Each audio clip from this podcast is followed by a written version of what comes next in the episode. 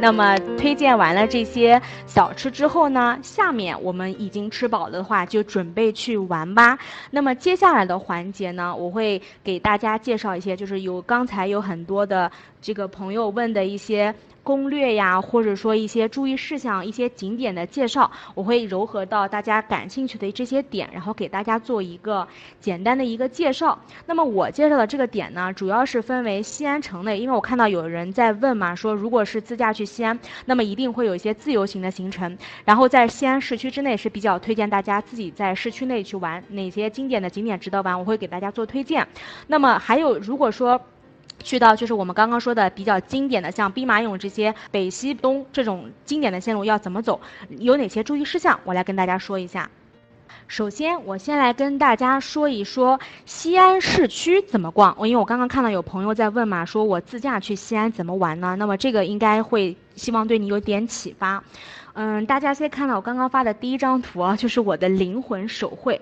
这个呢，是我作为产品经理非常负责任的跟大家说，来西安的这座城市必做的三件事：听历史。叠美食和看古城。那么叠美食我们刚刚已经介绍过了，要怎么吃怎么逛。那么下面我们来说说另外两件事情，分别是听历史。那么听历史呢，我比较推荐的打卡点呢是陕西历史博物馆或者西安博物馆。如果你对博物馆感兴趣的话，那么这两个博物馆不妨都去一去。如果你还有其他的时间的话，你还可以去一下，就是像碑林博物馆更远一点的。这些博物馆，那么我主要隆重推荐的比较代表性的就是陕历博和西安博这两座。其中呢，就是西安博物馆和小雁塔的这个呃地理位置在一起，所以如果你要是去西安博物馆玩的话，那你不妨一定一并也要把这个呃小雁塔也把它玩掉。那么来这个两个地方去玩的话，它里面的馆藏绝对值得你花上两个小时排队，而且一定一定要听讲解，否则不听讲解的博物馆，你你会。跟你听讲解的博物馆感觉是完全不一样的。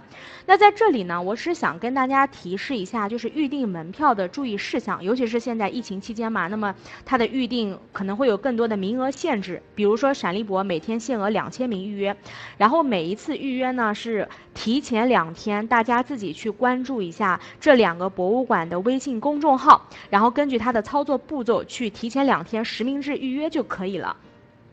由于疫情的特殊限制呢，那么它的预约还是分时间段的，所以大家就是一定要提早抢票，然后另外就是一定要按照你约定的时间去进入，因为它逾期就作废了。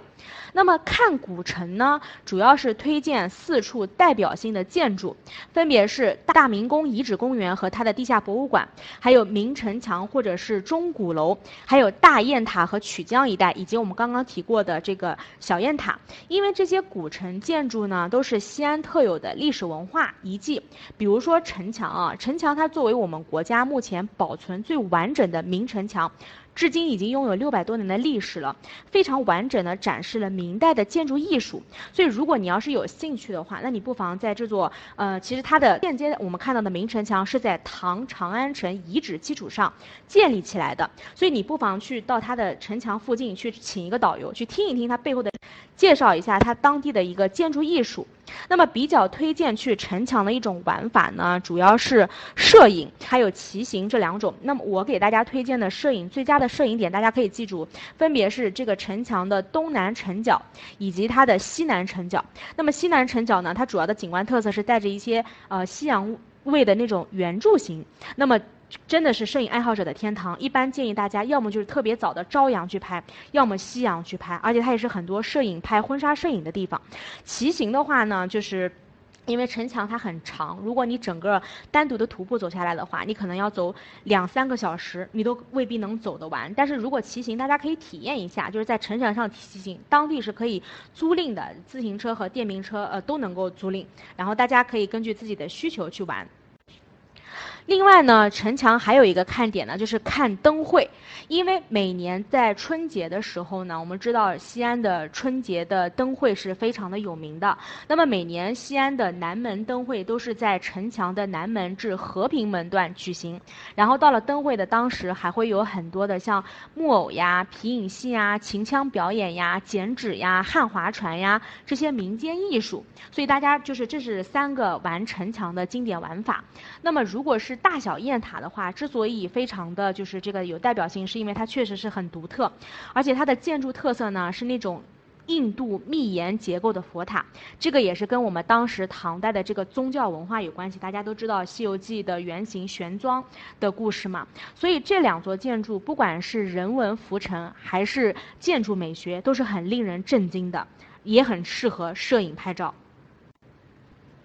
然后呢，我这里呢就想给大家提醒一下几个常见的问题哈，因为我们都知道嘛，像兵马俑、华清宫啊、华山呀、壶口呀、延安法门寺、华山，这些基本上都是非常有名的地标景点，就是只要你想来的话，你都可以去来一下。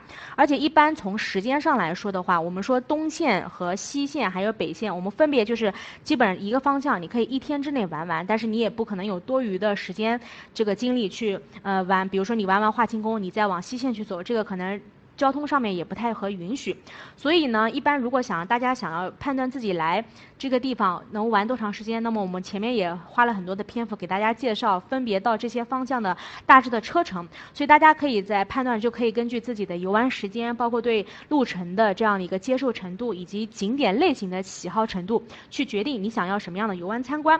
那么基本上我们上面说的这几种玩法。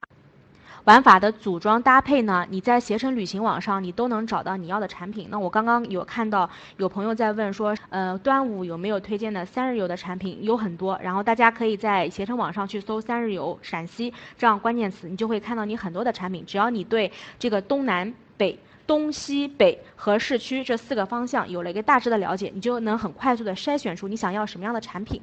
那下面我想跟大家提示一些，就是在游玩当中的一些攻略或者说一些常见的问题。首先是兵马俑和华清宫要不要讲解呢？要不要租花钱租耳麦呢？景交是不是必须的呢？那我给大家的建议，首先讲解一定是必须的。为什么？因为如果没有景讲的话，你面对这些千人千面的陶俑。呃，兵马俑博物馆有三个展馆，就有有一二三号坑是它的主要景点。你可能自己游玩十分钟，你就可以。但因为你完全分不清，比如说我们知道，我们说兵马俑有很多的不同的类型，分军力俑。车徒俑、立射俑、跪射俑、武士俑、骑兵俑、御手俑，它们有不同的特征。每个坑的排列方阵背后又影射了它的不同的军事地位和军事作用。那你就更不能懂得体会他们的当时就是我们说陕西的手办狂魔。秦始皇他的思想，他那个时代经历的背景，而这些才是恰恰恰才是这些历史遗迹的精髓所在。那么华清宫也是一样的道理。所以这两个景点，我是建议大家一定要带景讲。那么至于为什么要花钱租耳麦呢？这个耳麦呢，其实是一个无线扩音设备，就是一个导游他可能会给他的讲解的团上发一个这样的一个耳麦。这个耳麦呢，大家调到同一个频率，那么你就能很清楚的只听到这个讲解员在你耳边去做讲解，他不是。电子讲解它也是人，但是呢，因为这两个景点一般就是参观的人会比较的众多，所以我是很租赁大家提前租赁一个蓝牙耳机的。差不多你如果到现场去租赁的话，可能也就是十块钱一个耳机。那么很多线路大家可以看到，可能说赠双耳麦，其实这个双耳麦指的就是兵马俑和华清宫的耳麦。其实这个是可以提高大家的就是听讲解的这个质量的。那么至于兵马俑和华清宫的，就是景区小交通呢，其实我不是特别的建议。兵马俑的景区小交通大概就是五块钱一个人，但是因为它整个展馆其实不大，你基本上徒步可以走完，所以其实不是很建议。至于华清宫的景交呢，如果你不不登骊山的话，那其实也不是很有必要。所以这两个景点的话，大家知道就好。但是我要值得提醒大家一点，就是兵马俑的景区在游玩的过程当中，一般它会。呃，景区内部有一个玉器博物馆。这个玉器博物馆呢，是景区里面就是直营的一个店，它比较的正规。然后你在里面去，如果你要是购买玉器的话呢，那你不会去，嗯，就是。呃，不太可能会被坑，因为它还是比较有资质的一个正规的店。但是这个景区的购物店呢，它其实不是旅行社去带你去进去的。如果你要是请到景区内的讲解的话，那么讲解完都会带客人进去，但是大家不用担心，不会有强制的消费。另外就是我想要看到，就是有大家提到的说，虎口什么时候去比较好呢？然后受到这个景观受到这个。呃，季节的讲解影响大不大呢？景交是不是必须的呢？嗯，这个问题我来跟大家解释一下。首先，壶口作为自然景观，它肯定是受到季节性的影响的。每年壶口呢会有两个汛期，那么我们默认为这两个汛期应该是去壶口的最佳时节。分别是阴历的，呃，就是我们说阴历的三到四月的桃花汛。那么它之所以叫桃花汛，也是因为它这个季节跟桃花开的季节呢是比较一致的，所以取了这么一个好听的名字叫桃花汛。大家记住。还有就是十月下旬和十月中旬的虎口秋汛。那么到了冬天的时候，如果你运气很好的话，赶上天气很好，你很可很可能会看到彩虹冰瀑这样的一个景观。那么至于这个景郊是不是必须的呢？就是因因为现在虎口它是景区的官方规定，它可能大巴车或者说私家车，你开到一定的地方之后呢，你必须要在它的中间去换乘景区的呃换乘的就是中巴车，这是必须的。然后一般的车票大概是四十块钱一个人，所以呃大家如果要选到类似去虎口的线路的时候，不妨去看一下这个地方有没有含景交，这样你觉得能大概知道你到了现场要不要再另外付这四十块。下面我们再说一说华山。大家都知道，华山作为五岳之一，它最大的特点就是险，真的很危险。所以，如果你们是跟男朋友出去玩的话，这个时候真的是考验男友力的时候呀，真的是。所以，华山也是著名的爱情圣地嘛。然后，我要跟大家说的就是。华山一定要离不开的就是景郊，就是你到了华山之后，你不可能完全徒步，或者是完全自己走路走，一定会用到景郊。那么它的景郊目前有三种类型啊，一个是。北峰上下的进山车加索道，分别是车是四十块钱，然后往返索道是一百五，以及西峰上下的进山车和索道，分别是进山车是八十，往返索道是两百八。还有比较取中间值，也是有很多人希望就是看景观更全的，叫西上北下的进山车是六十，和往返索道是两百二。那我说的这个价格呢，是呃全年的一个外网的均价，然后实际的价，实际的价格大家要到了现场之后去根据的现场情况去看。嗯，我再强调一点。去华山旅游只有一点，安全第一，安全第一哦。然后再说一说第四个，就是大家问的比较多的，就是当地的一些特色和当地的一些购物点的问题。